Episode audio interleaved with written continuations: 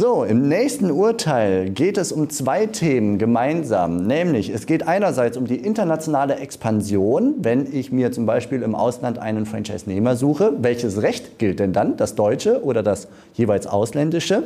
Und darüber musste entschieden werden, weil man eigentlich darüber entscheiden wollte, wie, wie das Thema vorvertragliche Aufklärungspflicht und Eintrittsgebühr gehandhaben werden soll, wenn die vorvertragliche Aufklärungspflicht nicht ideal gelaufen ist. Also es ist so ein Doppelthema, was du uns jetzt hier mitgebracht hast.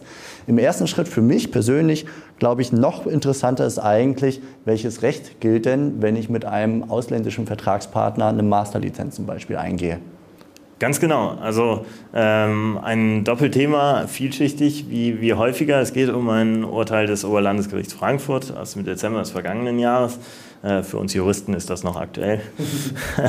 Und ähm, da geht es letztlich äh, um einen äh, recht einfachen Fall. Wir haben einen äh, deutschen Franchisegeber, der mit einem in Frankreich ansässigen Unternehmen einen Master-Lizenzvertrag äh, geschlossen hat mit dem französischen Unternehmen als Franchise-Nehmer. Und äh, in diesem Vertrag, der äh, ja, für eine Vielzahl von Fällen vorformuliert war, also wir sind wieder bei den allgemeinen Geschäftsbedingungen, äh, stand eben drin, dass der Vertrag deutschem Recht unterliegen soll.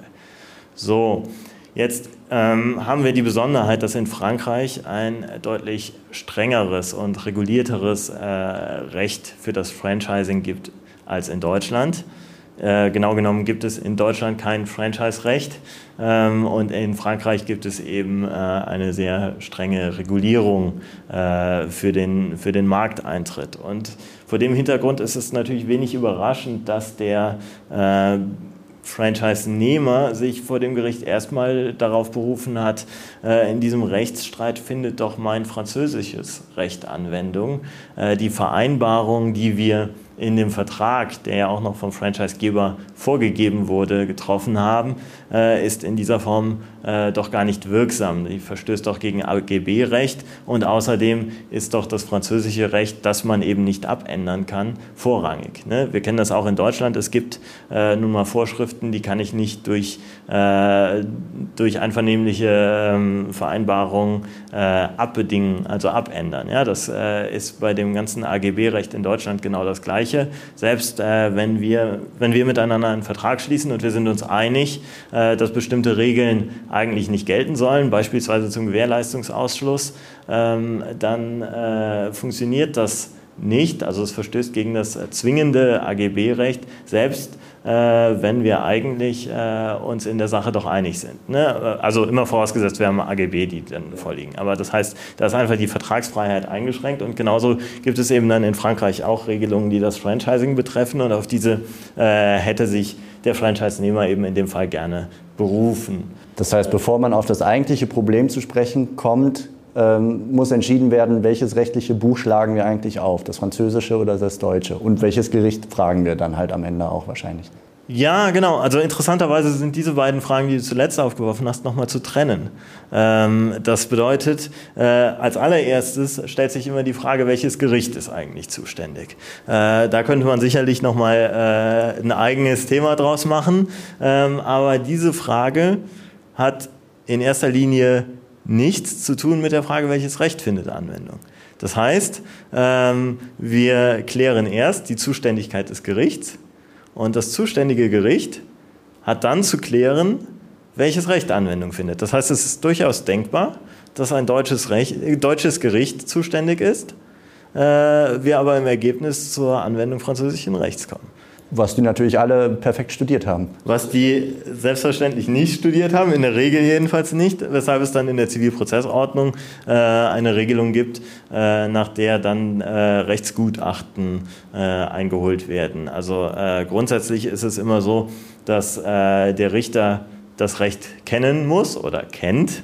Ähm, aber das gilt eben nur für das deutsche Recht.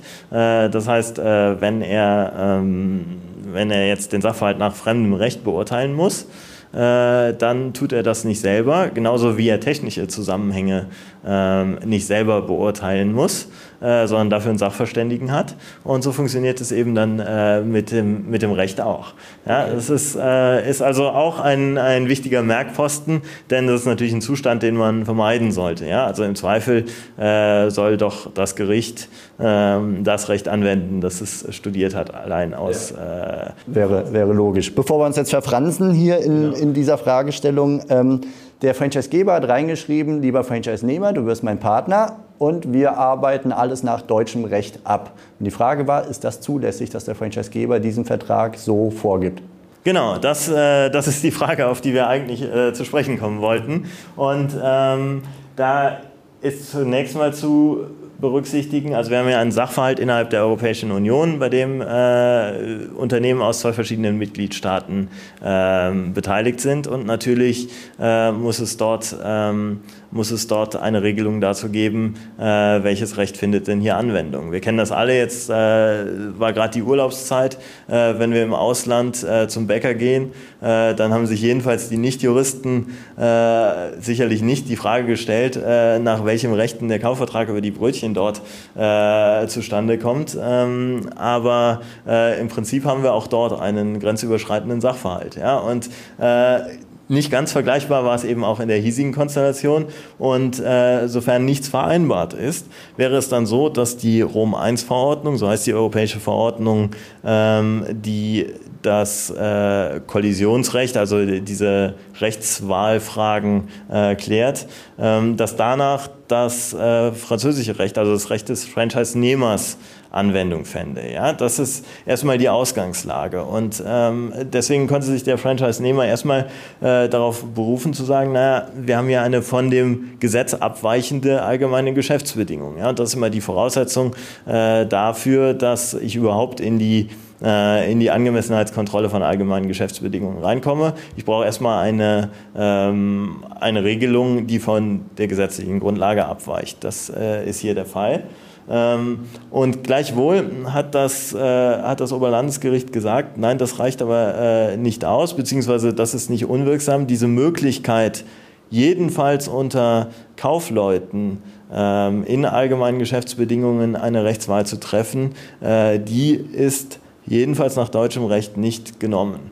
Äh, das heißt, äh, auch in allgemeinen Geschäftsbedingungen kann ich äh, das vereinbaren. Das ist ganz interessant auch deshalb, denn es gibt auch in dieser eben angesprochenen Rom-1-Verordnung verbraucherschützende Vorschriften. Ähm, und man könnte schnell auf den Gedanken kommen, dass der Existenzgründer, also war es auch hier, dieser Master-Franchise-Nehmer äh, war ein Existenzgründer, dass der ja noch Verbraucher ist. Denn der Franchise-Vertrag ist ja möglicherweise das erste Geschäft, das er dann zur Gründung abschließt. Und äh, deswegen könnte man auf die Idee kommen, dass er noch gar nicht Kaufmann ist. Ähm, aber äh, dem hat das Gericht dann eine Absage erteilt und hat gesagt, auch äh, das Geschäft, mit dem man äh, die Handelstätigkeit oder die gewerbliche Tätigkeit beginnt, äh, zählt in dem Zusammenhang schon äh, zu dem Betrieb äh, eines Handelsgewerbes. Das ist insofern interessant, weil das in anderen Konstellationen, also bei innerdeutschen Zusammenhängen auch anders beurteilt wird. Ähm, aber äh, vor diesem Hintergrund hat das Gericht gesagt, die Rechtswahlklausel ist wirksam und ähm, dann hat der Franchise-Nehmer noch eingewandt, ja, aber selbst wenn die Rechtswahl wirksam ist, gibt es doch zwingendes französisches Recht, von dem ich nicht abweichen darf. Und das müsste dann doch trotzdem Berücksichtigung finden. Und tatsächlich gibt es einen solchen Vorbehalt in der eben beschriebenen Rom-1-Verordnung, äh, dass eben zwingendes europäisches Recht äh, trotzdem anwendbar bleibt. Also gegen das kann nicht verstoßen werden. Aber ähm, da hat das ähm, Oberlandesgericht gesagt, um ein solches Recht handelt es sich hier nicht. Das bedeutet, ähm, das französische Recht fand auf den hiesigen Sachverhalt gar keine Berücksichtigung. Weil es französisches Recht und nicht europäisches Recht ist. Genau. Okay. Ganz interessant für Franchisegeber, die ins Ausland wollen und die dann sagen, ich möchte lieber so in meinem Heimathafen die, die rechtliche Gestaltung äh, wissen. Die können das in ihre AGBs so reinschreiben und es kann Anerkennung finden. Wie viel Sicherheit gibt das denn, dieses Urteil in dieser Fragestellung? Das gibt einigermaßen Sicherheit, ähm, denn es kommt nicht ganz überraschend, aber diese Sicherheit beschränkt sich eben auf äh, die deutschen Gerichte.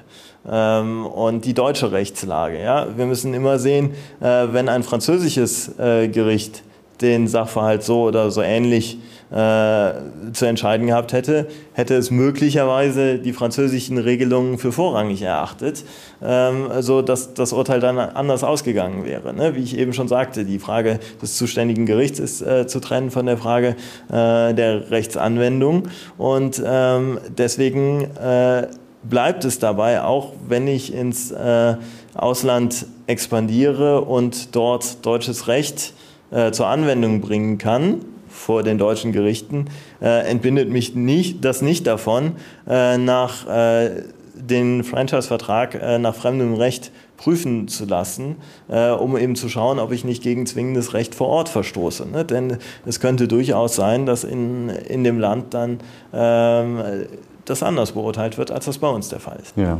Also ich nehme mit, internationale Expansion kann durchaus komplex werden mit unterschiedlichen äh, Rechtssystemen und andere Systeme haben wir ja noch dazu, so Steuer und Co. Ne, da mhm, ist ja. mit Sicherheit ein paar Stolperfallen.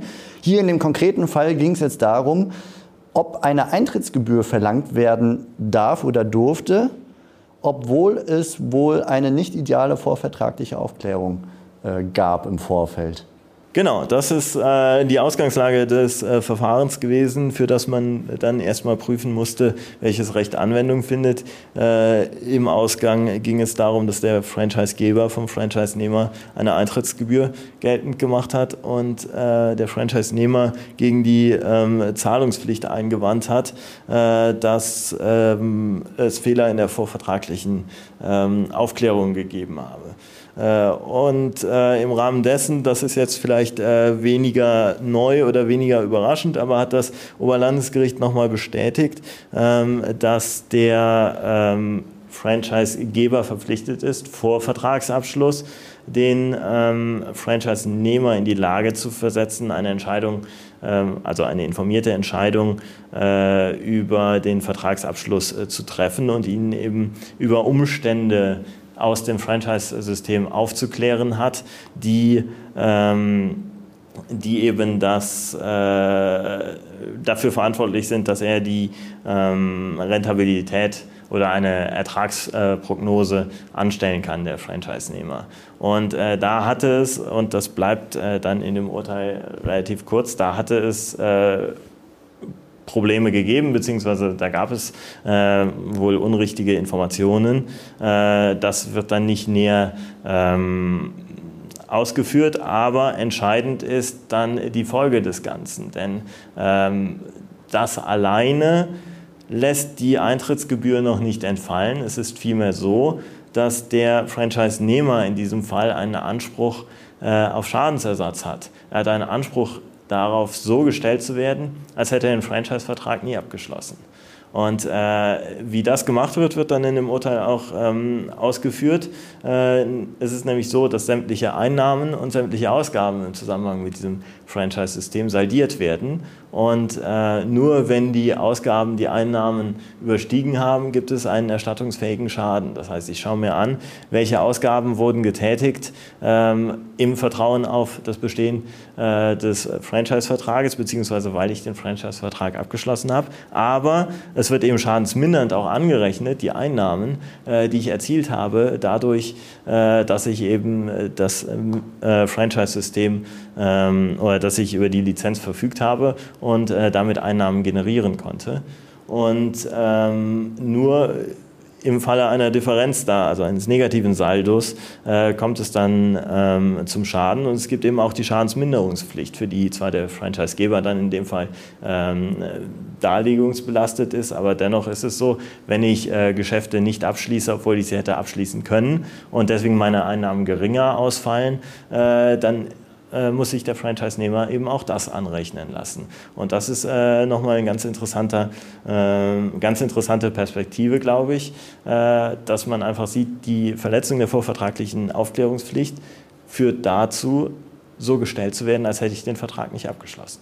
Ja, okay. Inklusive der Gebühren als Ausgaben. Ne? Die Eintrittsgebühr und sonstige ja. Gebühren sind auch Ausgaben. Also nicht nur die, die Rechnung für mein Büro und äh, mein Auto und ähnliches, ja. sondern auch die wirklich franchise-bezogenen Ausgaben. Genau, alle Ausgaben, die damit im Zusammenhang stehen. Mhm. Okay, sehr spannender Einblick. Vielen Dank dafür, Andreas Frings von Busse Miesen. Und ähm, ja, eine kleine Sonderfolge dazu machen wir jetzt gleich noch. Der Andreas ahnt noch gar nichts dafür. Bis dann. Ich bin gespannt.